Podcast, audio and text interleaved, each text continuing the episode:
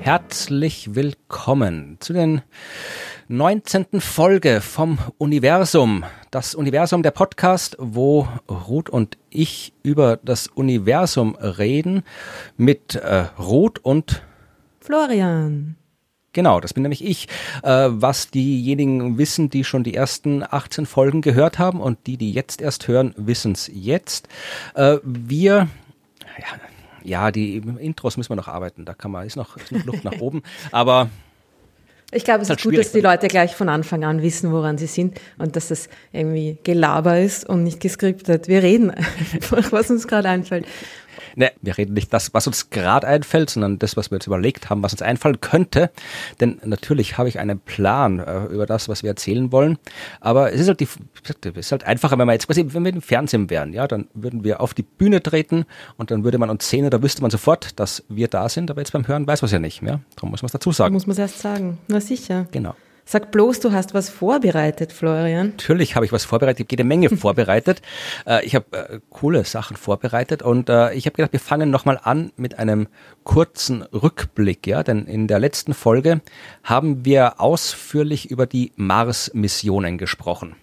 Mhm. Über die vielen verschiedenen äh, Missionen, die gerade auf unserem Nachbarplaneten unterwegs sind, äh, über die äh, Mission der Vereinigten Arabischen Emirate, äh, über die von China und natürlich äh, über die der NASA, die damals, äh, als wir das letzte Mal aufgenommen haben, äh, den Mars umkreist hat, aber noch nicht auf dem Mars gelandet ist. Und das hat sie in der Zwischenzeit getan. Hast du da zugeschaut? Na, ich habe nicht live zugeschaut, aber ich habe es mir dann im Nachhinein nochmal angeschaut. Ja. ich habe es tatsächlich. Ich habe es tatsächlich live gesehen. Also, ich meine, es war ja tatsächlich, ich meine, es ist ja, war ja Mit eigentlich. Mit Minuten nicht, Verzögerung, ne? ja, gut, aber das, das, da, da kann jetzt keiner was machen dafür. Aber ich meine, es war ja eigentlich live nicht viel zu sehen. Ja, also es war ja wirklich, ich meine, äh, da, zuerst mal ist halt ganz lange, war halt nichts, das ganze Ding irgendwie von Umlaufbahn bis zum Boden. Ich habe es nicht im Kopf, aber es hat irgendwie so eine Viertelstunde gedauert oder so ungefähr. Und die Übertragung lief halt irgendwie zwei Stunden. Das heißt, da war halt viel, ja, viele Leute haben halt erzählt über die Mission. Viele Wissenschaftlerinnen und Wissenschaftler haben erzählt, erzählt, was sie so treiben. Und dann am Schluss, selbst da, wo halt dann das Ding gelandet ist, hast du auch nicht viel gesehen. Du hast halt Leute gesehen, die auf Bildschirme schauen und dann irgendwann bestätigt haben, dass dieses oder jenes Teil äh, die, die richtigen Sachen gemacht hat und dann am Ende sich alle gefreut haben, dass äh, das Ding auf dem Boden angekommen ist. Und dann tatsächlich irgendwie kurz danach gab es so das erste äh, Bild, was aufgenommen wurde, sogar noch irgendwie mit, mit glaube ich, durch die Schutzkappen auf der Kamera oder die Schutzfolie mhm. oder sowas. Einfach nur halt, um zu sagen, okay, das Teil ist da und das Teil funktioniert. Also, aber es war hat trotzdem, es war jetzt trotzdem, es war, hat ein, war ein bisschen, ich fand schon ein bisschen spektakulär, also spektakulär, aber halt, ja, spannend mit anzusehen, wie sowas passiert. Na sicher. Das ist ein anderer Planet. Ich meine, das ist schon, ja, es schaut zwar irgendwie ein bisschen unspektakulär aus, weil es so ein bisschen gräulich, fast schwarz-weiß ausschaut, die Landschaft. Und man denkt sich, hm, okay, hm, da wirbelt jetzt den Staub auf und so, das war's. Aber es ist natürlich, wenn man sich das bewusst wird oder sich das bewusst macht, was da eigentlich gerade passiert, wir landen auf einem anderen Planeten. Es ist schon, ja. Ich habe es ziemlich cool gefunden, auch das Video, ähm, wo sie dann im Nachhinein ähm, quasi die Bilder mit dem, was gesagt worden ist, synchronisiert haben. Ne? Also so als hätten wir es wirklich live gefilmt. Ich meine, der, der Lander hat ja quasi live mitgefilmt. Ne? genau, das war das große. Ja, das, im Nachhinein haben sie dann. Wollte. Ja, ah, wolltest du eh drüber reden? Okay, genau. na dann mach das, mal. das, das, war halt das, was ich jetzt quasi hier, das halt, was ich halt wirklich, wirklich spektakulär fand, ähm, habe ich auch schon anderswo öfter gesagt, äh, dass äh, die die, die Landeeinheit und äh, Perseverance, äh, dass die halt wirklich die Landung live mitgefilmt haben. Das konnte man nicht live übertragen, dafür war die Datenkapazität nicht da, aber sie haben es gefilmt und gespeichert und dann nachher zur, zur Erde geschickt. Und das ist halt schon extrem spektakulär, weil wenn wir natürlich, wir wissen, dass wir auf dem Mars gelandet sind, schon öfter davor, aber es gab noch nie ein Video, das zeigt wirklich so von der Umlaufbahn bis auf den Marsboden äh, quasi äh, das hast du noch nicht gesehen, also wie wir auf einem anderen Planeten landen. Das, die Bilder gab es noch nicht und die gibt es jetzt und die sind schon, die sind schon ziemlich spektakulär. Also ich weiß nicht, ich fand es vor allem cool, also ich habe mir das natürlich mehrmals angeschaut und habe dann, also du siehst halt irgendwie, ja, da ist irgendwie der Fallschirm flattert rum, dann fällt der Fallschirm weg, dann fällt der Hitzeschild weg, dann schwebt das Ding so über der Marsoberfläche und das, ich habe das am Anfang ohne Ton geschaut, ja, und ohne Untertitel, wo sie immer dazu sagen, ja, noch so und so viel Meter, noch so und so viel Meter, noch so und so viel Meter und ich war dann echt überrascht, wie das Ding plötzlich da war, weil so der Mars war halt irgendwie so, ja, so, so, so rote Wüste halt und zuerst hast du doch gesehen, ja, das ist wirklich weit oben, da hast so große Krater und Berge gesehen und dann halt irgendwie ein bisschen so weniger klar definiertes äh, Gelände und dann plötzlich waren da Staubwolken, weil die Raketen mhm. quasi drauf gepustet haben. Also das ging dann wirklich, also ich habe die voll die falsche Perspektive gehabt. Ich habe gedacht, okay, der ist jetzt noch fünf Kilometer oder sowas in der Oberfläche und dann bumm, war er auf einmal da. Also das war schon, ich fand das extrem beeindruckend, das Video. Verlinken wir dann ja, auch, wer es noch nicht gesehen haben ja. sollte. Ja, voll. Das geht richtig schnell. Vor allem auch mit dem Fallschirm. Also der Fallschirm fängt ja schon ziemlich früh an und die, die Fallschirmphase dauert einfach sehr lang, ne? weil die Atmosphäre so dünn ist. ist. Also nicht so wie bei der Erde sind ja dann bei den Landungen die Fallschirme erst so, so ziemlich zum Schluss dann im Einsatz. Und dann, dann segelt das Ding halt so langsam am Fallschirm runter. Aber am Mars ist das natürlich alles äh, ziemlich schnell, weil der Fallschirm zwar riesig ist, aber dann einfach doch nicht so bremst, wie es auf der Erde der Fall wäre, klar. Und dann geht es irgendwie whoop, und dann ist man schon da. Und dann wirbelt es ein bisschen Staub auf und das Ding steht. das ist schon, schon super. Was hältst ja, du von der, der, der Nachricht im Fallschirm? Ja, die habe ich auch gesehen, dass, dass, dass, ähm, dass da quasi in den Farbmustern des Fallschirms quasi in der Nachricht verschlüsselt war. Also jetzt vermutlich in keiner extrem schweren Verschlüsselung, weil sonst hätte man sich das schon herausgefunden. Äh, da stand drin irgendwie das Motto vom, vom MIT oder was, das JPL, JPL, glaube ich, oder? Ach, ich weiß es nicht. Ähm, ja, das wird Sinn machen, weil die sind ja verantwortlich für diese ganzen. Ja, dann war es vielleicht Gefährte. das, ja. und die Koordinaten, glaube ich, des Haupteingangs vom JPL oder sowas. Also ähm, genau, vage, der, der Mighty Things, stand yeah. Vage, große Dinge war das, das yeah. Motto. Cooles Motto, sollten wir ja auch vorstellen. Wir brauchen ein Motto für unseren Podcast. Voll. Der. Schreibt uns eure Ideen. Vage, so, so mittelgroße Dinge. Genau. Wollte Scheiß ich gleich übertreiben. ja, ist auch okay. Kann man so ah. T-Shirts drucken lassen. Genau. Ja, das, das ist nett, man, sowas haben die ja schon öfter gehabt. Das auch in, bei den letzten Rovern waren ja auch so, ich, vermutlich ist es bei Perseverance auch, die haben ja quasi in den Reifenmustern auch so äh, Morse-Code quasi reingeschnitzt. Also halt, äh, dass wenn der Reifen äh, des Rovers über den Marsboden rollt, der dann quasi auch so ein Morse-Muster hinterlässt, was glaube ich dann auch irgendwie JPL ähm, äh, buchstabiert. Also die machen öfter solche, solche, mhm. solche Gadgets in ihre Teile mit rein. Aber da könnten sie doch zumindest irgendwie, ich weiß nicht, sinnvolle Nachrichten. Schreiben nicht einfach ihren eigenen Namen. Das ist so ein bisschen, ich war hier, oder? Ja, naja. Ein bisschen kindisch. Aber ja, gut, warum auch nicht, ja. Ja, also das, ja, und jetzt ist das Ding dort oben, steht rum und macht mal Fotos, ne? Und, genau, ähm, es gibt auch schon irgendwie ein Panoramabild, ja. großes. Mm. Mhm. Das kann man sich auch, also man kann sich irgendwie, braucht, wahrscheinlich braucht man irgendwie eine, also eine 3D-Brille oder sonst irgendwas, aber es ist halt wirklich äh, ein sehr detailliertes Bild. Ich glaube, weiß nicht, ob es das detaillierteste ever ist, aber es schaut schon ziemlich cool aus. Also wenn man es hier im Computer aufmacht, dann ist es halt so ein schmaler Streifen, was halt wirklich so ein 360-Grad-Panorama ist, aber äh, es schaut, also man, du siehst halt so ja, bräuchte man fast ein Planetarium, um sowas richtig darzustellen. Ja, oder? ja, ja. Das, ist, das wäre vermutlich das bessere Setting dafür, ja. Ja, ähm, das steht leider immer noch bei mir in der Ecke und tut nicht viel. Aber ich habe schon große Pläne für Post-Corona und auch um äh, Pläne, die mit, mit solchen Panoramabildern zu tun haben, die hoch aufgelöst sind. Ich habe mir einen neuen Computer gekauft und einen neuen Beamer und jetzt gibt es bald mein Planetarium, also wenn es wieder geht, in 4K, in Uh, Ultra, High Resolution, High Definition, wie auch immer. Genau, es gibt bald ähm, also die, richtig leibende. Kannst die Landung gerne live nachspielen. genau. Mit kleinen Fallschirmen, die ich dann hochwerfe und überall runterfallen. Ja, da mal schauen, ja. wann es wieder geht. Aber ich bin zuversichtlich. Bald. Ja, also der Rover macht jede Menge Bilder, äh, gibt's auch alle im Internet, was ich aber irgendwie, das ist auch noch was, wo man vielleicht auch darauf hinweisen kann. Also äh, es gibt auch die ganzen Rohdaten, die rohen Bilder und so weiter, die noch nicht jetzt quasi schön äh, zusammengestückelten und, und ausgewählten und so weiter. Auch alles andere, gibt's alles online, äh, was äh, die NASA dann unterscheidet von der zweiten Mars-Version unterwegs ist von China, weil da gibt's das alles nicht. Also da gibt's auch Ja. Bilder, aber so die ganzen Rohdaten und alles, also diesen, diesen freien Zugriff auf alle Daten, äh, den, das ist ja für die NASA fast einzigartig. Also nicht mal die Europäische Weltraumagentur macht das ja. Also selbst da äh, kriegst du nicht alle Daten oder kriegen halt die Daten die Forschungsgruppen und die wird dann erst irgendwie später freigegeben und so. Und bei China ist es halt noch ein bisschen eingeschränkt. Aber auch China hat äh, tatsächlich ein erstes Video veröffentlicht. Das ist allerdings eher so ein bisschen underwhelming, könnte man fast sagen, es ist. Also du siehst halt, es ist halt äh, nicht, nicht vom Mars und nicht von der Landung, weil noch fliegt äh, die Raumsonde Tianwen 1 ja um den Mars rundherum. Wir werden erst irgendwie im Mai oder im Juni probieren, ihren äh, Rover abzusetzen, ihre Landeeinheit. Ja, und jetzt siehst du halt da so ein Teil im Weltall, wo im Hintergrund so der vage, blass, gelblich, Beige, orangige, scha- beige Scheibe ist, die halt der Mars ist. Ja, man eh auch beeindruckend. Man darf ja nicht irgendwie, darf ja, muss ja aufpassen, dass man da nicht zu zu schnell abstumpft, weil es ist trotzdem immer noch halt etwas, was wir von der Erde zu einem anderen Planeten geschickt haben, ja.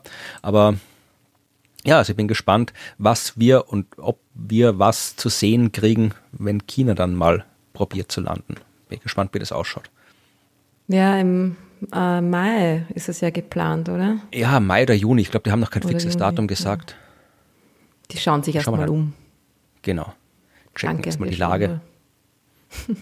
Ja, was es auch noch gibt, also kurz zu dem Thema, bevor wir dann zur eigentlichen Geschichte kommen, äh, war noch ein schönes äh, Experiment, das ein bisschen in die Chemie und Biologie reingeht, und zwar etwas, was an der Universität Bremen äh, durchgeführt worden ist. Die haben sich damit äh, beschäftigt, was denn wäre, wenn jetzt nicht äh, nur Roboter und Rover zum Mars reisen, sondern Menschen. Ja, weil ähm, da gibt es ungefähr gibt's eine Million Schwierigkeiten, wenn Menschen zum Mars fliegen wollen. Also wirklich, wirklich viele.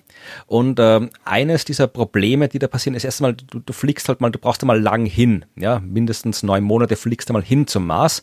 Und ich glaube, je nach, äh, dann kannst du, glaube ich, irgendwie so kurz irgendwie ein paar Tage da bleiben und äh, neun Monate zurückfliegen. Oder du musst halt dann gleich irgendwie ein paar Jahre bleiben, bevor du wieder sinnvoll zurückfliegen kannst. Das heißt, wenn man zum Mars fliegt, dann äh, ist man und landet als Mensch, dann ist man mal länger dort. Das heißt, äh, so viel Proviant äh, kannst du gar nicht mitnehmen. Das heißt, was auch immer wir dann am Mars treiben, müssen wir uns zum Teil dort produzieren. Äh, Also alles, was man so zum Überleben braucht. Und eins der Dinge, die wir zum Überleben brauchen, ist Sauerstoff. Das heißt, die haben sich überlegt, wie man Menschen, die auf dem Mars für eine gewisse Zeit leben müssen, mit ausreichend viel Sauerstoff äh, ausstatten können. Und ähm, ich weiß nicht, ob du die Nachricht gelesen hast. Nein, ich glaube nicht. Dann kann ich dich nämlich fragen, was glaubst du denn, äh, was sie sich ausgedacht haben oder was, was für eine Lösung sie ausprobiert haben? Ah, du meinst das Experiment, das auf dem Rover stattfindet? Ich weiß nicht, ob der Rover das macht, aber in dem Fall geht es um etwas, was irgendwo Na, am äh, Zentrum für angewandte Raumfahrt und Mikrogravitation der Uni Bremen gemacht wurde. Also ein bisschen abseits vom Ah, Mars. Das ist vielleicht was anderes. Okay, nicht ganz am Mars. Also am Mars gibt's ja jetzt das bald dann, wenn der Rover sich irgendwie in Bewegung setzt und anfängt, Experimente zu machen. Dieses, ähm, ah, wie hieß es? MOXIE, ja, das wo aus, der, aus dem CO2 der Atmosphäre ähm, einfach durch Elektrolyse Sauerstoff hergestellt wird, aber nicht im großen Rahmen. Also das ist irgendwie so echt halt nur so ein Testrun, um zu schauen, wie das unter den Marsbedingungen läuft und ob das auch gut läuft und ob man das in, in großen Skalen irgendwie hoch, äh, hochskalieren kann. Ne? Genau. Genau, aber ich weiß das nicht, ob das auch an der Uni Bremen läuft. Ja, also die Marsatmosphäre, das ist das Problem, die besteht ja fast ausschließlich aus Kohlendioxid, mehr ist da ja nicht, ja, und äh, die Ja. ist auch extrem äh, dünn, also Sauerstoff hat die nicht. Das heißt, den muss man, und es geht auch jetzt da nicht darum, äh, dass man die Atmosphäre des Mars mit Sauerstoff anreichert, also kein Terraforming, wie wir es ja auch in der letzten Folge besprochen haben, das dauert irgendwie ein paar hunderttausend Jahre. Mindestens, wenn man den Mars terraformen will. Also es geht wirklich darum, Sauerstoff zu produzieren, der halt dann äh, in Habitaten für Raumanzüge und sowas verwendet wird. Äh, die Uni Bremen, die hat was anderes. Also, dass der das quasi nicht gesagt, wir bauen da ein Gerät, das das kann, sondern wir, wir beuten Lebewesen aus, äh, das die Sauerstoff herstellen können, weil den Sauerstoff hier auf der Erde. Weil das hat schon immer ja. gut funktioniert. ja, ja. Vor allem der tatsächlich, ich meine, der Sauerstoff, den wir hier auf der Erde haben, der war ja nicht da der war ja nicht da, wie die Erde entstanden ist. Also die, die Erde hat angefangen mit einer Atmosphäre ohne Sauerstoff. Äh, Sauerstoff ist, war für die, für die allerersten, das Leben auf der Erde ist entstanden ohne Sauerstoff. Und für die allerersten Lebewesen war Sauerstoff auch ein extrem giftiges Gas, was extrem stark äh, reaktiv ist, Sauerstoff, ja. Das heißt, ähm, die, als die ersten Lebewesen, die ersten nämlich so, so, so Bakterien, im Wesentlichen so Mikroben, ja gab es ja damals noch nicht, also vor, reden jetzt so, so ungefähr so zweieinhalb, drei Milliarden Jahren oder dreieinhalb Milliarden Jahre, ja, oh, paar Milliarden Jahre in der Vergangenheit auf jeden Fall, äh, als die ersten Bakterien auf die Idee gekommen sind, oder halt im, im Zuge der Evolution äh, die Fähigkeit entwickelt haben, ähm, quasi Photosynthese zu treiben und äh, Sauerstoff zu produzieren. Also als Stau, die haben sie nicht absichtlich produziert, das war halt das Abfallprodukt ihres Stoffwechsels, ja. Ähm, mhm. Ähm, ist, hat sich in der Atmosphäre Sauerstoff angereichert und das größte Massensterben der Geschichte des Planeten ausgelöst, ja. Weil halt für so gut wie alle dieser Sauerstoff giftig war. Aber ein paar Viecher haben es, also Viecher, ähm, paar haben es halt überlebt von den Bakterien und die haben sich dann weiterentwickelt und darum haben wir halt jetzt Leben, das auf Sauerstoff angewiesen ist. Ja, und äh, diese, wir haben jetzt jede Menge Pflanzen, äh, Algen, alles, was so Photosynthese treibt bei uns, ähm, erzeugt halt Sauerstoff. Ja, und äh, in Bremen hat man sich gedacht, okay, vielleicht kann man das irgendwie ausnutzen. Vielleicht äh, können wir diese äh, Lebewesen, ein paar von denen, auf den Mars bringen und dann machen die dann auch Sauerstoff. Ja, das Problem ist, ähm, können die unter den Bedingungen auf dem Mars überhaupt überleben und ihren Stoffwechsel ablaufen lassen. Und was die sich ausgesucht haben, sind Cyanobakterien. Mhm. Also das ist halt so eine, so eine, so eine ja, Bakteriengattung. Ähm, ich weiß nicht genau, welche, also es ist eine sehr große Gruppe, da sind jede Menge drin. Ich weiß jetzt gar nicht, welche sie sich genau ausgesucht haben, ist aber auch, glaube ich, irrelevant. Anabaena heißen die, die äh, diese, diese spezielle Art.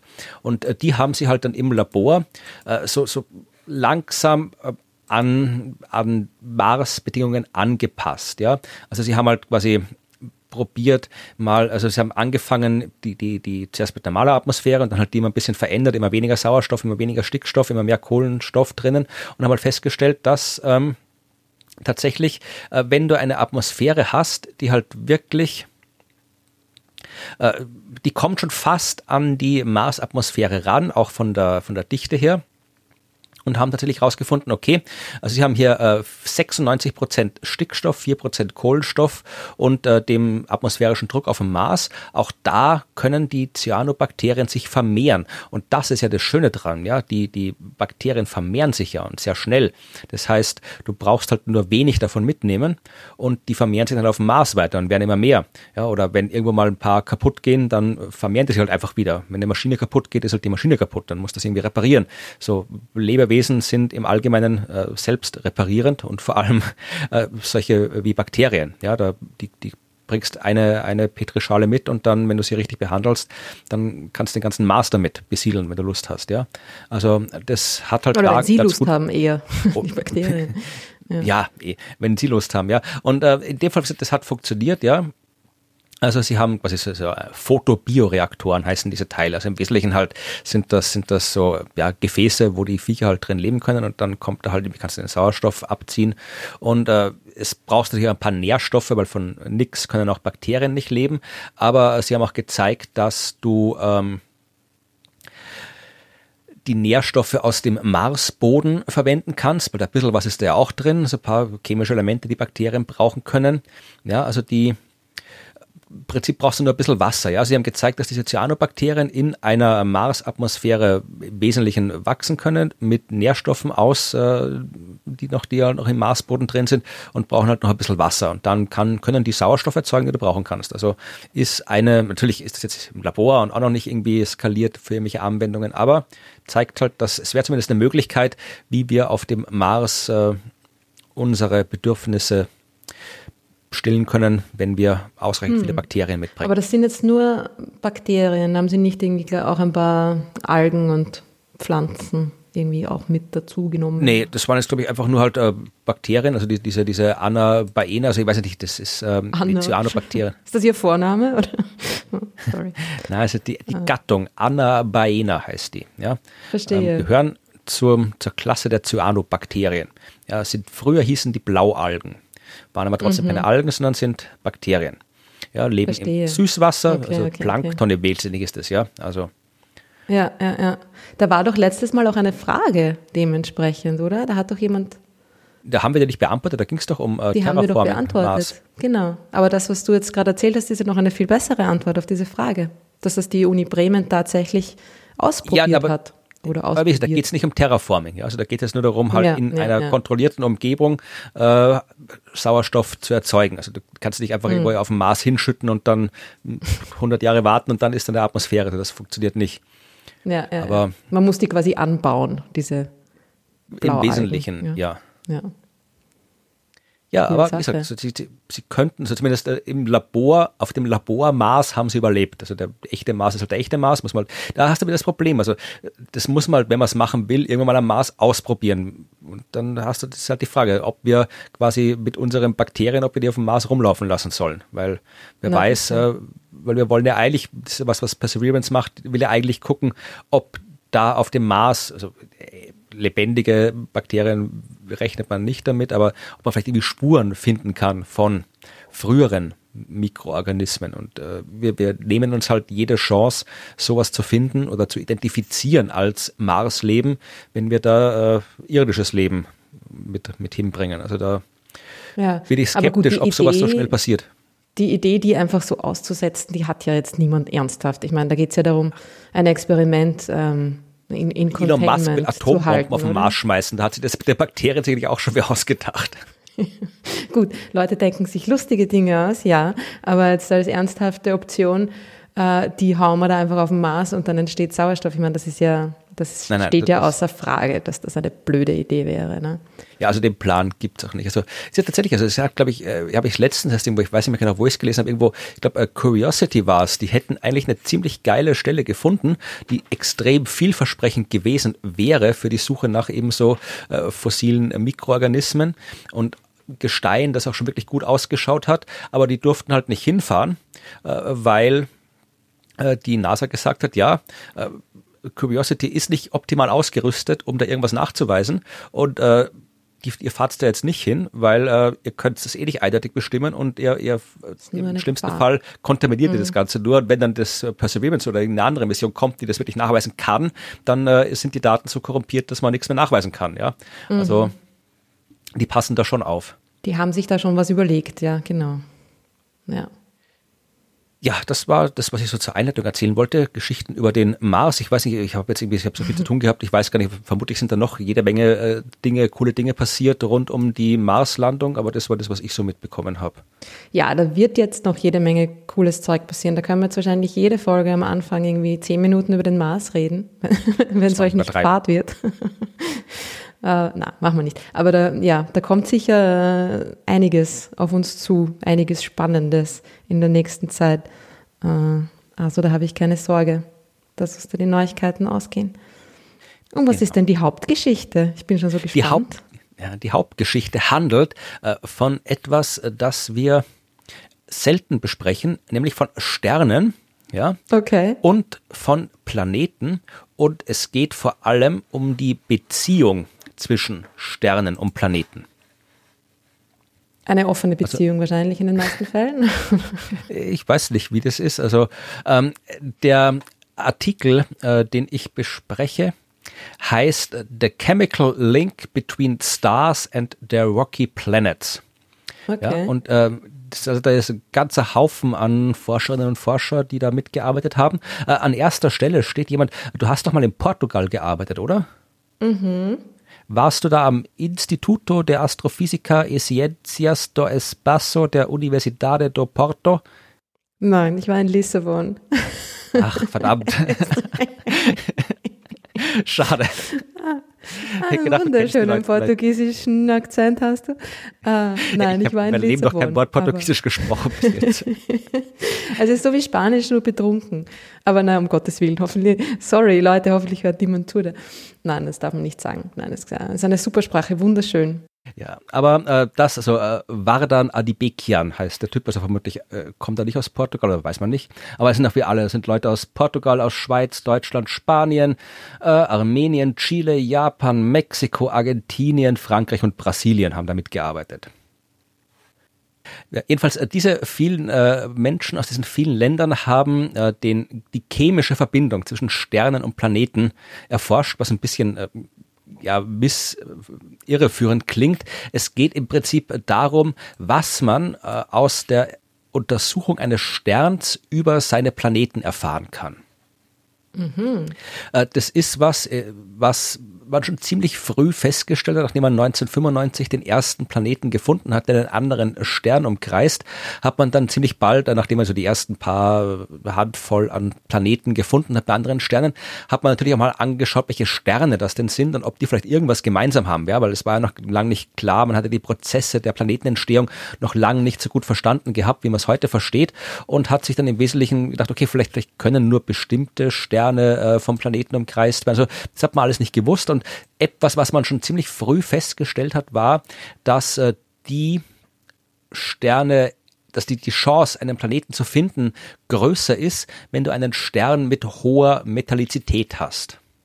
Ja, naja, das macht ja Sinn, ne? Weil also irgendwas muss ja der Planet sein. Genau, und für die, das weiß ich, ob wir schon mal drüber gesprochen haben, äh, wenn man in der Astronomie von Metallen spricht oder von Metallizität, dann meint man nicht das, was, was man in der Chemie darunter versteht, sondern dann meint man alle chemischen Elemente, die kein Wasserstoff und kein Helium sind. Ja, also es ist in der Astronomie ist die Chemie wirklich leicht.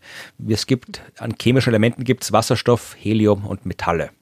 Super. Eigentlich alles, was in Sternen erzeugt wird, ne? Also drum diese Einteilung. Ja, weil in oder durch Wasserstoff Sterne. und Helium, genau, waren, waren schon vorher da und irgendwie die anderen sind. Ja, ja. Weil mein Helium wird auch im Inneren von Sternen erzeugt. Aber quasi, das ist halt, es liegt halt einfach daran, dass äh, so gut wie alles im Universum entweder, also wenn du jetzt äh, aufzeichnest, die Häufigkeit der Elemente im gesamten Universum ist halt irgendwie der, so gut wie alles aus Wasserstoff, äh, ein bisschen von dem Rest ist so gut wie alles aus Helium und dann sind halt noch so Verunreinigungen quasi, die aus den restlichen Elementen bestehen. Also im Vergleich zu Wasserstoff und Helium gibt es halt so gut wie kaum andere chemische Elemente. Und deswegen macht es durchaus Sinn, dass man die jetzt quasi mal alle zusammenschmeißt. Also mhm. uns ist natürlich bewusst, dass es andere Elemente gibt und die werden auch einzeln untersucht und so weiter. Aber jetzt so als, als grobe Charakteristik hat es sich bewährt, halt äh, alles, was kein Wasserstoff und Helium ist, äh, zu den Metallen zusammenzufassen und die, die Menge äh, dieser speziellen Elemente eben als Metallizität zu bezeichnen.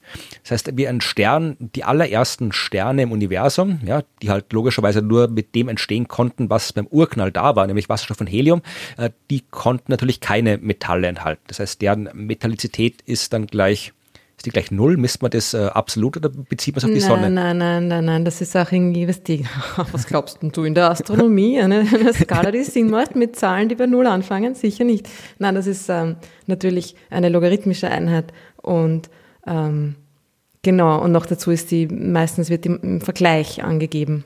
Also es, es sind keine absoluten Zahlen, sondern relative Zahlen. Und dann, genau, hat man Metallizitäten von ja, weiß jetzt auch nicht. Ich glaube, die, die haben jetzt noch eine dimensionslose Einheit, oder? Der Range ist genau, weil es, ein, weil es eine relative Einheit ist, genau. Aber auf jeden Fall so die allerersten Sterne hatten halt keine Metalle, weil die, die gab es noch nicht. Die Sterne der nächsten Generation, die hatten dann schon ein bisschen mehr äh, Metalle, weil halt die ersten Sterne schon was erzeugt gehabt haben und ins Universum gepustet haben. Und äh, die dritte Generation an Sternen, zu der wir mit der Sonne gehören, die hatten dann noch ein bisschen mehr. Und natürlich brauchst du halt äh, äh entsprechende, du brauchst halt irgendwie sowas wie Eisen, Silizium und den ganzen Krempel, äh, aus dem halt Planeten bestehen, ja. Ähm, mhm. Und das muss halt mal da sein. Und äh, da sind wir jetzt genau bei dem Thema des, des Artikels, ja, weil äh, Planeten und Sterne unterscheiden sich zwar in ihrer chemischen Zusammensetzung, entstehen aber aus der gleichen großen Wolke an Material. Also da ist immer so eine große Wolke und dann entsteht da jetzt, Sternentstehung machen wir mal in einer anderen Folge, aber dann äh, verdichtet die sich und du kriegst im Zentrum so einen jungen Protostern und der ist umgeben von einer großen Scheibe aus Zeug. Ja, also da ist Gas drin, da ist Wasserstoff und Helium drin, da sind alle möglichen anderen Elemente drin. Und äh, diese Elemente, die äh, fallen einerseits noch auf den Stern, das heißt der Stern wächst äh, durch Material aus dieser Scheibe, aber in der Scheibe entstehen dann auch die äh, Planeten. Das heißt, wenn du dir quasi so die äußeren Schichten von einem Stern anschaust und äh, das äh, Zeug, aus dem die Planeten entstehen, äh, bestehen, dann ist das im Prinzip das gleiche chemische Material. Es ist irgendwie ein bisschen anders verteilt und so, aber im Prinzip solltest du aus, den, äh, aus der Zusammensetzung eines Sterns ableiten können, wie die Planeten zusammengesetzt sind. Und ob dieses im Prinzip auch in der Realität funktioniert, das ist eben in dieser Arbeit, die ist äh, im, äh, vor kurzem erst, äh, 24. Februar, ähm, veröffentlicht worden, ähm, untersucht worden.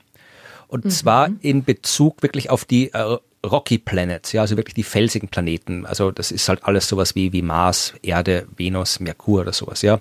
Äh, also die mit einem großen Kern aus Eisen und Nickel. Das sind so die, die Rocky Planets. Also nicht jetzt irgendwie sowas wie Uranus, Neptun, die halt äh, extrem dicke Schichten aus Gas noch rundherum haben.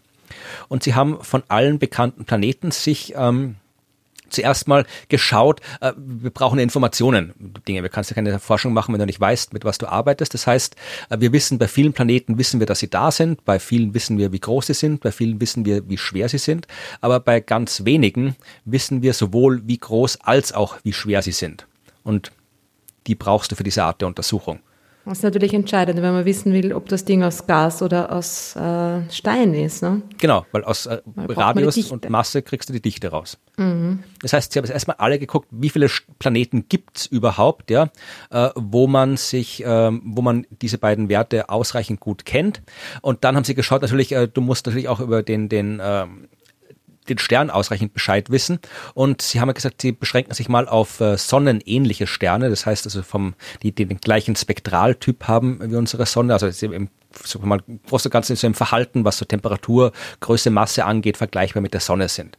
Und jetzt haben sie mal nach diesem ersten äh, Filterdurchlauf sind sie übrig geblieben mit äh, 22 Planeten, die halt so ja äh, äh, erdähnlich sind im, im weitesten Sinne, also jetzt wirklich halt im feste Oberfläche haben, Eisenkern haben und entsprechende Sterne äh, umkreisen. Und die haben sie dann für ihre Untersuchung herangezogen. Jetzt haben sie ähm, natürlich das Problem ist, dass du halt irgendwie es gibt halt wahnsinnig viele Sterne, ja und äh, es ist bei weitem nicht so, dass du von allen Sternen ausreichend viele Daten hast über die Zusammensetzung. Und sie haben jetzt dann, das war halt schon einer der wirklichen, der durchaus arbeitsintensiveren Teile dieser Forschungsarbeit, dass sie erstmal aus allen möglichen Datenbanken halt alle möglichen Daten über die entsprechenden Sterne zusammengetragen haben und äh, geschaut haben, ja, was sind denn da für, für Elemente genau drin in den Sternen, die man kennt, also Kohlenstoff, Sauerstoff, Magnesium, Silizium, Eisen, genau das Zeug, aus dem eben Planeten, Krusten und Kerne bestehen. Das ist ja alles Silizium-Eisen-Verbindungen im Wesentlichen. Hm. Jetzt haben sie das alles rausgesucht aus den Datenbanken. Und dann kam der theoretische Schritt, äh, dann, das da habe ich lange gebraucht, um das im Paper zu verstehen, weil es überhaupt nicht so mein Gebiet ist, aber sie haben äh, im Wesentlichen äh, ein Computermodell, ein chemisches Modell gebastelt, um äh, ausgehend von der Menge an Elementen, die man tatsächlich beobachten kann in den Atmosphären von Sternen, äh, zu berechnen, äh, wie würden denn die äh, das ganze Zeug aussehen, das da früher um den Stern herumgekreist ist und auf den Stern gefallen ist, ähm, wie würde das aussehen und wie würden sich daraus dann Planeten bilden. Also im Wesentlichen haben sie eine Computersimulation gemacht, die dir sagt, wenn du einen Stern hast, der so ausschaut, dann entstehen daraus äh, äh so Planetenbausteine, die so und so viel Eisen enthalten. Das war quasi so die, das, das Endresultat von dem Ganzen. Aber in der Vergangenheit, ne? Also zurückgerechnet. Genau, also du hast halt, äh, ich habe das quasi nicht exakt, äh, das ist nicht mein Spezialgebiet, aber so habe ich es nicht im Detail verstanden, aber im Wesentlichen, also das, das, der Input des ganzen Prozesses ist, äh, sind Beobachtungen äh, von Sternen, wo du sagst, okay, in dem Stern können wir in der Atmosphäre vom Stern sehen wir so und so viel Kohlenstoff, so und so viel Magnesium und so weiter. Das ist der Input. Dann kommt diese, diese Simulation, die halt schaut, okay, äh, wenn das im Stern drin ist, wie muss dann das ausgeschaut haben, was äh, früher diesen Stern umkreist hat, ja, also diese ganzen ja Felsbrocken, Staubteilchen, das ganze Zeug. Was äh, ist da rumgekreist um den äh, Stern? Ja, äh, und wie viel, äh, Sie haben da quasi den Eisengehalt im Wesentlichen äh, als, als, als Parameter genommen. Und äh, den dann eben auch wieder, weil ja aus diesen Planetenbausteinen, wie der Name sagt, Planeten entstehen, ja, äh, kannst du dann eben auf den Eisengehalt der Planeten schließen. Sie haben das Ganze kalibriert eben mit der Sonne, die wir besonders gut beobachten können, und die Erde, die wir auch recht gut beobachten können. Und äh, in dem Fall kommst du zum Beispiel also aus dem Modell, sagte eben von der Sonne, sagte vorher 33,2 Prozent ähm, Eisen, was halt im Wesentlichen dem gemessenen Eisen oder dem, dem abgeleiteten Eisengehalt der Erde, der liegt bei 32 Prozent. Also da stimmt es recht gut überein. Wow, die Erde hat ein Drittel Eisen. Ja, das ist meine, der, der, Kern, der Metallkern, also das ist ja Eisen, ja, Nickel, aber der hm. metallische mhm. Kern der Erde, der ist so groß wie der Mond. Der ist riesig, ja, Wahnsinn. Und das, ist, das erzähle ich immer gern bei Vorträgen. Also der ist so groß wie der Mond und so heiß wie die Oberfläche der Sonne. Das mhm. heißt, unter unseren Füßen mhm. ist ein metallischer Mond, der so heiß ist wie die Sonne, ja. Das ist, das ist beeindruckend. Also, ja, ja, ja. Das ist schon, ja. Man ist sich dessen nicht bewusst, ja. Ich meine, man muss sich das noch nicht uh, permanent bewusst sein. Finde ich schon. Finde ich schon. Glühender Eisenkern der, also der Größe des Mondes unter unseren Füßen schlummert. Aber. Ist ja auch ja. wichtig, dass das da ist, das Teil, ja. Weil sonst, sonst gibt es das, ja, gibt's das alles nicht. Sonst wären wir nicht da, wenn das genau. Ding nicht da wäre. Ja. Aber das heißt, die haben quasi aus dem, aus der Zusammensetzung der Sternatmosphären, der Sternhüllen, haben sie äh, versucht, die, das, das, das Protoplanetensystem, diese Scheibe, diese protoplanetare Scheibe irgendwie ja. zu rekonstruieren. Ja, also, ja, also äh, genau genommen schon, aber quasi jetzt, wenn wir jetzt die ganzen Details überspringen, haben sie halt dann im Wesentlichen äh, aus direkt dann abgeleitet äh, den, den äh, Eisengehalt ähm, der entstehenden Planeten, Planeten schon. Genau. Ah, okay. So. Nicht schlecht, ja.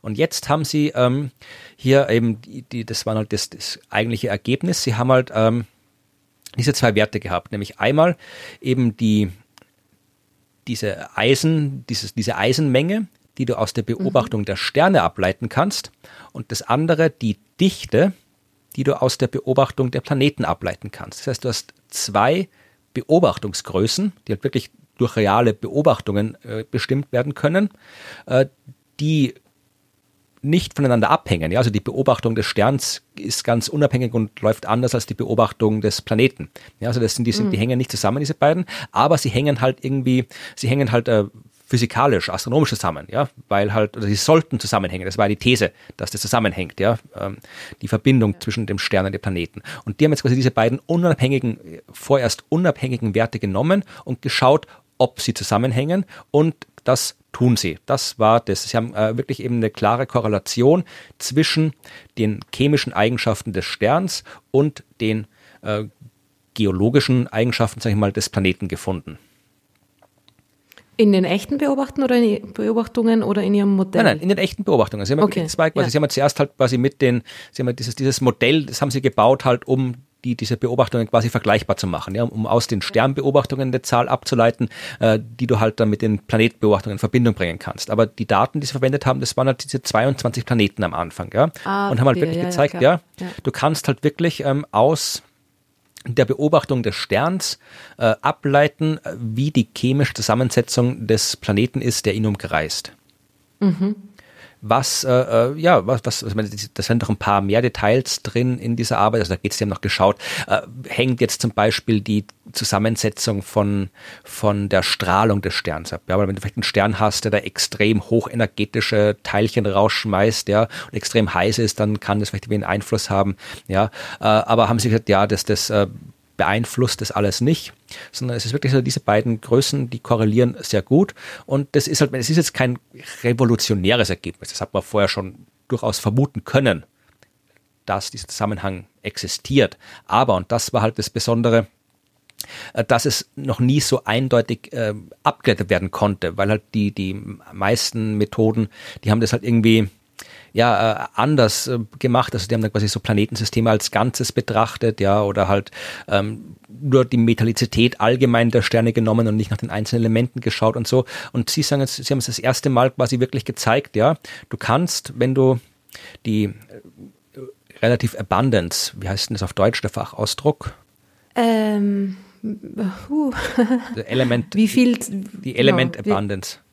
Äh, Häufigkeit heißt Häufigkeit, das, ja. Elementhäufigkeit. Also die, genau. Also aus der Elementhäufigkeit in Sternen kannst du halt dann quasi wirklich äh, auf das, auf die, die, den, den Aufbau der Planeten schließen.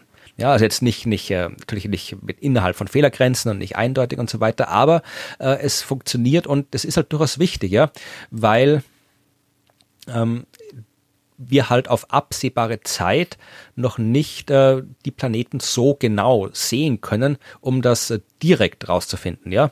Mhm. Wir können nicht direkt sagen, okay, der Planet, der ist jetzt, hat jetzt irgendwie äh, so und so viel Kilometer Kruste und so und so viel Kilometer Mantel und alles. Also das sind alles Dinge, die wir aus der Ferne so schnell nicht bestimmen werden können. Ja, weil uns die Teleskope fehlen, die so gut sind, um das zu machen. Aber mit der Beobachtung der Sterne und Sterne beobachten geht ganz gut äh, mit den diversen Teleskopen, kann man halt da zumindest besser bestimmen, was da dieses Ding eigentlich umkreist. Und das ist schon was wert, wenn das. Ja. Und das Einzige, was man quasi wirklich vom Planeten beobachtet, ist die Dichte, also die Masse und die, der Radius.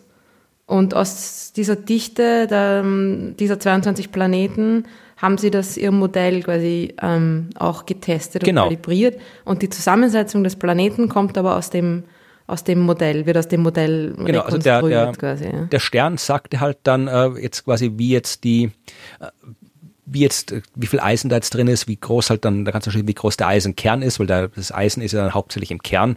Ja, also es ist in der Kruste auch ein bisschen was, aber wesentlich ist es im Kern. Das macht halt schon einen Unterschied. So, wenn du dir anguckst, zum Beispiel den Merkur, ja, der Kern vom Merkur hat auch einen Eisenkern. Der ist, der ist fast so groß wie unser Kern, aber der Merkur ist winzig. Das heißt, der Merkur ist im Wesentlichen nur ein Eisenkern mit ein bisschen Staub mhm. obendrauf, ja. Und wir wissen immer noch nicht genau, warum das so ist, wo, es, wo seine Kruste hingekommen ist oder warum der so ausschaut. Also das sind schon interessante äh, Sachen, die man da rausfinden kann. Also natürlich äh, muss man dann auch die entsprechenden Sterne genau beobachten. Das ist halt das Problem, ja, weil äh, du kannst halt mit so einem Teleskop wie, wie Kepler es war, ja, vergleichsweise einfach viele, viele Sterne auf einmal beobachten und gucken, ob die sich periodisch verdunkeln, weil so entdeckt man ja die meisten Planeten. Wenn von uns aus gesehen, dass ein Planet äh, vom Stern vorüberzieht, wird der ein bisschen dunkler, weil ein bisschen Licht blockiert wird. Das geht recht, da brauchst du nur Helligkeiten messen. Das geht recht einfach. Und dann hast du da irgendwie tausend Planeten gefunden, aber tausend Sterne, über die du nichts weißt ja, außer wo sie sind und wie hell sie sind. Aber da musst du wieder ein anderes Teleskop nehmen und äh, wesentlich länger und ausführlicher beobachten und ausführlicher Daten bearbeiten, um halt die chemische Zusammensetzung des Sterns rauszufinden. Das heißt, da das, das, das, das Nadelöhr quasi ist da auch die, die Charakterisierung der Sterne. Und ich habe viele von meinen früheren Kolleginnen und Kollegen aus äh, Jena und der Sternwarte in Tautenburg, was quasi gleich äh, nebenan ist, die haben genau an dem gearbeitet. Also die haben auch alle quasi Verbindungen zur Planetenforschung gehabt, aber die haben halt hauptsächlich daran gearbeitet, die Sterne besser zu charakterisieren, weil von diesen Eigenschaften der Sterne es dann eben abhängt, was man über die Planeten rausfinden kann. Mhm. Und war auch irgendwie der Abstand der Planeten zum Stern ein Thema? Ähm, also die haben mit Habitabilität oder sonst irgendwas haben die sich gar nicht beschäftigt, also wie warm es okay. da jetzt ist oder ob es lebensfreundlich ist, sondern die wollten einfach nur halt die, die, äh, man kann vermutlich, wenn ich jetzt irgendwo in den, im, im, im Anhang, im Methodenteil oder sowas schaue, was für welche das sind, dann kann man rausfinden, wie weit die weg sind, aber das, da ging es jetzt nicht darum, über, über irgendwelche äh, Aussagen über Lebensfreundlichkeit zu treffen. Ja, aber auch zusammensetzungstechnisch, wenn du jetzt sagst, dass zum Beispiel der Merkur, weil er extrem nah an der Sonne dran ist, eine eine andere zusammen oder einen anderen Aufbau hat ja, als wissen, ein Planet wie die Erde, ne? Das ist halt die das Frage. auch mit reinspielt. Das ist halt die ja. Frage, ob, ob dieser Aufbau des Merkur wirklich vom Abstand abhängt. Das wissen wir ja nicht. Mhm. Also es ist durchaus plausibel, weil kann sein, dass halt irgendwie, was weiß ich, die Sonne das weggebrutzelt hat oder sonst irgendwas war, keine Ahnung. Was also da, ich glaube, das aktuell favorisierte ist, dass da eine Kollision war, die im Wesentlichen mhm. die, den Mantel und die Kruste abgetragen hat. Aber wer weiß, ob das überhaupt mit dem Abstand zusammenhängt. Also äh, das haben die nicht gemacht. Meines Wissens nach ist durchaus was, was noch gemacht werden kann, vermutlich noch gemacht werden wird. Würde mich wundern, Aber braucht man natürlich wieder noch größere Samples, wenn man noch eine, einen Parameter einführt von dem, was abhängen soll. Ja, ne? das sagen die auch, dass jetzt in Zukunft, also es laufen ja, also es sind ja hier, ähm, die NASA hat ja, glaube ich, eh schon, wann war das, 2018 äh, TESS äh, gestartet, so ein Weltraumteleskop, das halt ähm, speziell dazu da ist, äh, Planeten, bekannte Planeten zu charakterisieren. Äh, jetzt äh, gab es ähm, Cheops von der ESA und ist vor kurzem nicht, wie heißt das, was vor kurzem gestartet ist, von der ESA, wo auch irgendwie Österreich beteiligt ist. Wie hieß denn das Teil? Cheops. Das war Cheops? Mhm. Gab es da nicht ein anderes, ein neues? Bin mir nicht ganz sicher. Ein noch neueres. Ja, vielleicht täusche ich mich auch, ja. Ähm, aber wie gesagt, Cheops ist auch so ein Teil. Ariel gibt es auch noch, richtig, aber das ist noch. Das kommt erst, genau. ist- Ah, Dann haben sie genau, es beschlossen, dass Ariel kommt oder irgendwie sowas. Ja, war. genau, Ja. genau. Aber Cheops, genau, ist auch so ein, so ein Teleskop, das halt dazu da ist, nicht jetzt unbedingt dazu da ist, neue Planeten zu entdecken, sondern eben die, die wir schon kennen, genauer zu kennen. Ja, und mit all diesen Teleskopen, das schreiben die auch am Ende ihrer Arbeit, äh, kriegen wir mehr Daten und dann kann man das alles besser kalibrieren und dann kann man dann eben auch mit, mit noch mehr Parametern reingehen.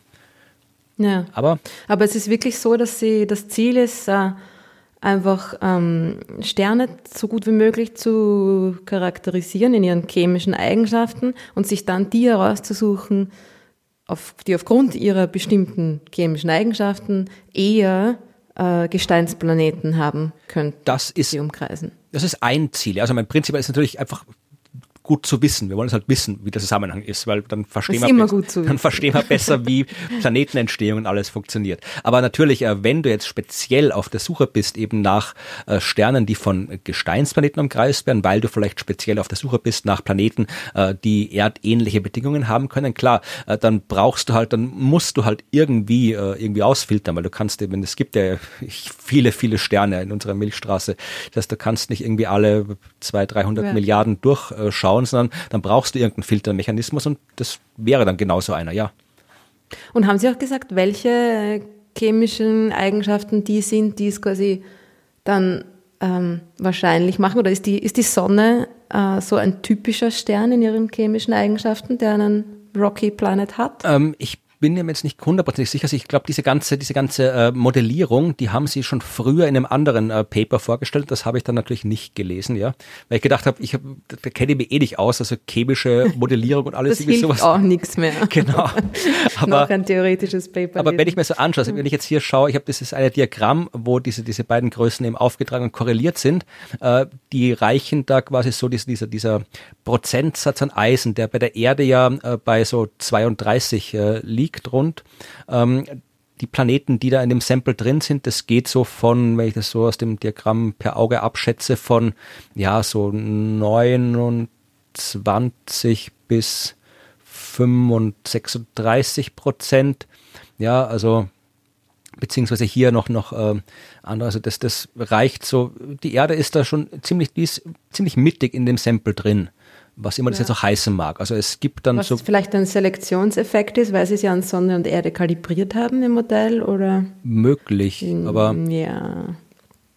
Aber ist es vielleicht einfach wirklich so, dass wir halt einfach so stinknormal sind, oder? Ja, gut, das ist ja, dass die Sonne jetzt kein außergewöhnlicher Stern ist. Also, man sie ist halt insofern außergewöhnlich, dass sie, sie ist schon insofern außergewöhnlich, weil sie ja nicht zu den, sie gehört halt zu den gelben Zwergsternen und von denen gibt es jetzt nicht so viele. Also die, wenn wir quasi so ein, so ein Wald- und Wiesenstern wären, dann wären wir ein roter Zwerg.